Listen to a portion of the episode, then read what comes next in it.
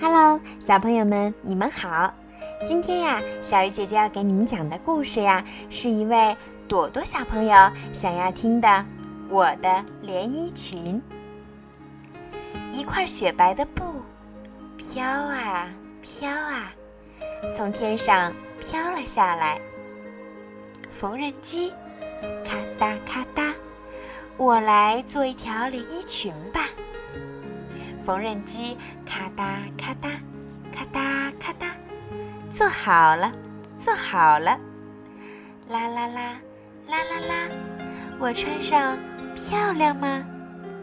我喜欢走在花田里。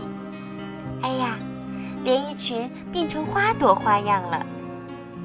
啦啦啦，啦啦啦，我穿上花朵花样的连衣裙，漂亮吗？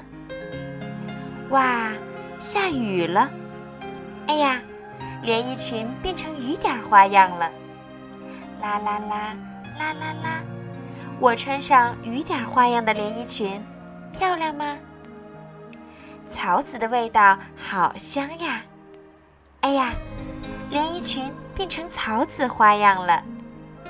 啦啦啦，啦啦啦，我穿上草籽花样的连衣裙，漂亮吗？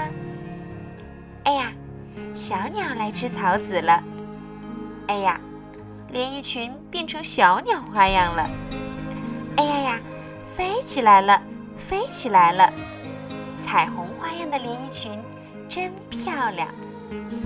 连衣裙变成晚霞花样了，我有点困了。